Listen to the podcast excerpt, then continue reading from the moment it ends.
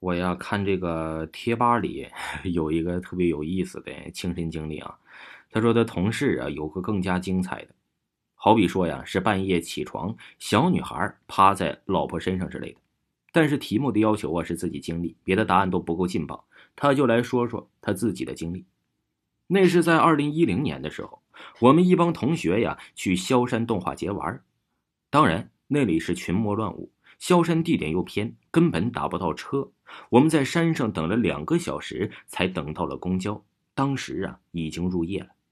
我们乘着末班公交车跨过钱塘江大桥，那一路上啊，当时还有成串的板房之类的，屋里全部都是桃色的光，各色女子以不同的露骨旖旎的姿势依在成排的门口。公交飞驰而过。当然了，提到这个会和后面有关。我们坐的是别无选择的末班公交，不就是坐了下不了山了吗？所以不能带我们去我们想去的地方灵隐寺附近的一家青年旅社。我们在最近的目标的站台下车，又在香樟下马路走了许久，方才呀才遇到了一辆出租。鉴于三男三女的人员构成，我们男生啊先让姑娘们上了出租，我们再往上走。当时啊也没意识到什么不妥。后来走着走着，林越来越密，原来四通八达的路变成了环山的道路，四边什么都没有。又一辆出租车出现了，我们三个男生啊又上了车。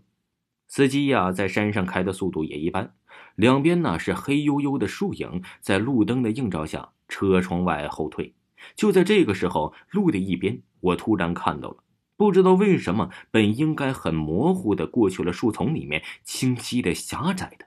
仿佛就在两棵高树之间，有了像之前红灯区一样的颜色的灯光照着的，贴着的条幅和古门上面的古建筑瓦砾的飞檐，状态却是崭新的，有着和古建筑不一样的高度，就是和那些树一样高的两层楼左右。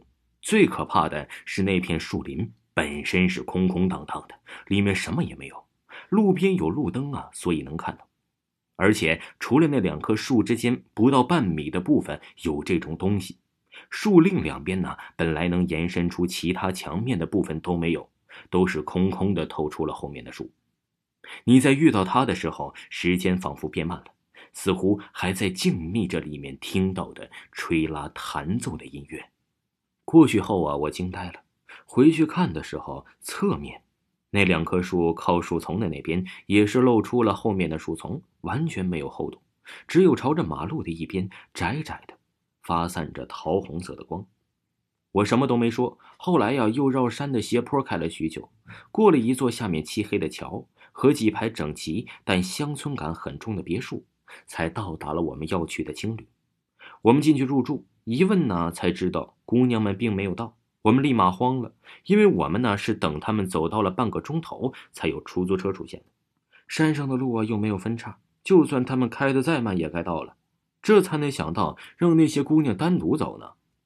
担心着他们是不是出了什么事儿了，不停的在给他们打着电话。两个人打不通，另一个好容易打通了，电话里面呢又是根本听不清在说什么，只是感觉挺慌张的。最后一点呢，说是马上就到。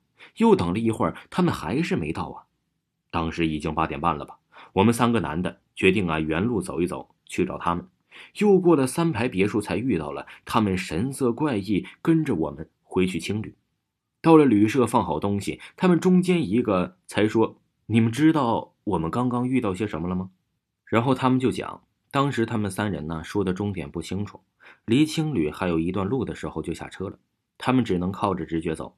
就是走到我们男生上来遇到的下面一片漆黑桥的地方，他们当时啊是看到一条小路的，路上还挂着一整排的灯笼，他们误以为旅社在那一路，就走了过去。小路的尽头是一片亮着的空地，一群人在那边烧烤，很开心的。看到他们三个，还招手说：“快过来，快过来呀！”他们其中啊最粗线条的那个立马就往这边冲，另一个温和的也往那边走。只有说话的一个人呢，一向敏感，慌忙拖住两个人，回头就跑。另外两个人才像清醒一样跑回来。三个人头也不回的跑出来，向主路跑上去。过了几个路口，也就遇到了我们。后来呀，我们想到晚饭也没有吃，就出去去吃晚饭了。附近虽然全是别墅，但都是暗暗的，没有人的那种。我们只有沿着原路下山，到达那座桥的时候，下面小溪静谧的，全是淙淙的水声。我们中间胆儿大的朝那条小路走了走，那边哪有什么灯笼和空地呀？就是一条黑色延伸到某户被铁篱笆封起来后院极小的泥路，就连挂灯笼的绳子都没有。我们觉得怪怪的，这心照不宣的什么都没说。向下再几排呀，一排别墅看起去像有酒吧还是什么的。问了说太晚没食物了，我们不信邪，沿着这条路接着走，一路上啊都是没人住别墅的那种感觉。突然，我看到一栋二楼的窗口有一个一直站在那里的人影，吓我一跳啊，一动不动。之前说话的那姑娘啊，说你也看到了。他说：“就在之前的一个瞬间，他看到的是那个人就立在窗口，但灯是亮的，他也没看到那个人动。但下一秒啊，就看到了熄灭的一瞬间，而且那人还是一动不动。我也回想起刚刚有注意到这里有个亮着的窗户，也许就是突然熄灭才吸引到我的注意力，才转头去看的。之后啊，我们讨论了关于灵异体质和恐怖片角色的性格与结局关系的问题。”就遇到了一家开着屋子里面的排档，吃完了就匆匆的回青里了。后来呀，先在屋子里面聊天，女生又过来想打枕头仗，一边拍照。明明是在白炽灯下，当时啊，大家拍出的颜色都是怪异的青绿色。我们都上过摄影课，白平衡肯定是没问题的。后来呀，他们走了就睡了。我隐约的梦见什么红色的抽象的东西，吓醒了。另外两个男生有鼾声。我不太睡得着，床啊又是靠窗的。睁开眼时，窗帘没盖到的部分，夜路凝着。远远的后排一排房子前面呢，有一团看不清楚的艳红色的东西。路中水也黄黄的，也不知道在不在动。我瞬间清醒，去上了趟厕所，竟遇到了之前说话的那姑娘要出门。我说了很晚了，劝她不要出去，她偏要出去。我当时拧不住她。加上我身上是睡衣，就随他出去了。我回到床上，忍不住好奇心朝外看了看，那边呢还是远远的红红的。我就压住恐惧和那姑娘的担忧，就睡着了。第二天呢，起得极早，那姑娘也回来了，还带了一对啊宁波的朋友。我们洗漱完毕就出门了。我先回身看了看那后排的房子前面，没有红色的塑料袋什么的，全然没有，四处啊是干净极了。一行人呢步行走到那石桥下面，竟然是极美的溪流，树木丛生，黑石白水，气氛也与原先不同了，十分清爽的，似有仙气一般。后来啊，我们也没安排，就在西湖边阳光下散步，聊到后面才知道那叫鬼打墙。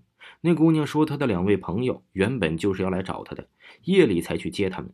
如果真有鬼打墙这事儿的话呀，也是他们的到来才破了我们的局，救了我们出来。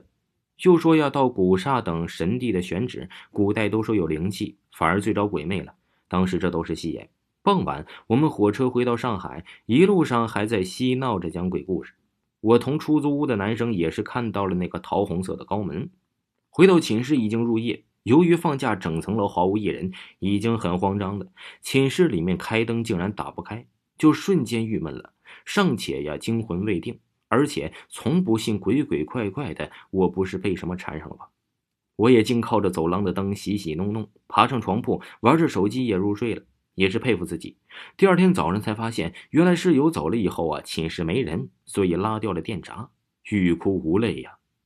这是他非常有趣的一次经历。下一次啊，接着给大家说一个他也是特别有趣的一个经历。